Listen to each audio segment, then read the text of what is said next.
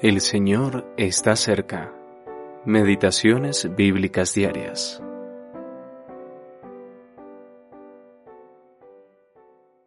Yo soy la vid, vosotros los pámpanos. El que permanece en mí y yo en él, éste lleva mucho fruto. Juan capítulo 15 versículo 5. Tormentas y quietud.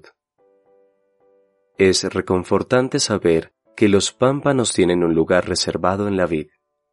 Las condiciones externas no serán un problema para los pámpanos mientras permanezcan unidos a la vid. La vid puede estar en un entorno frío y oscuro. Puede estar expuesta al sol abrasador, a vientos turbulentos o a una tormenta devastadora. Nada de esto afecta al pámpano.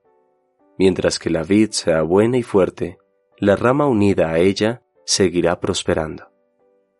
No es difícil encontrar ejemplos de tormentas devastadoras en nuestro pobre mundo. Como maestro de escuela, me ha tocado ver a muchos alumnos atravesando situaciones desgarradoras. Uno me dijo una vez, estoy completamente disgustado porque mis padres se van a divorciar.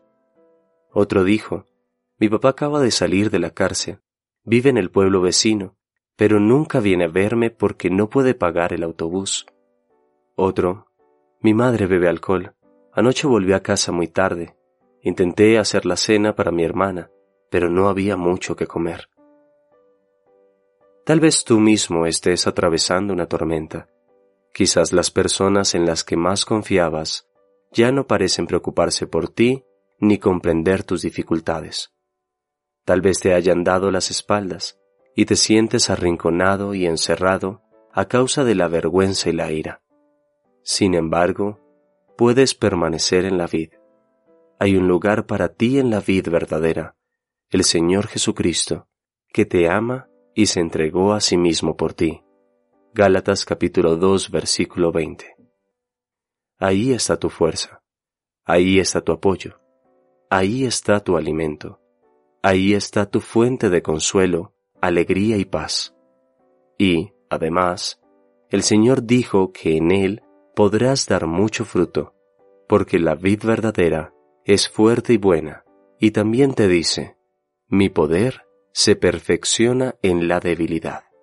Segunda de Corintios, capítulo 12, versículo 9. Stephen Campbell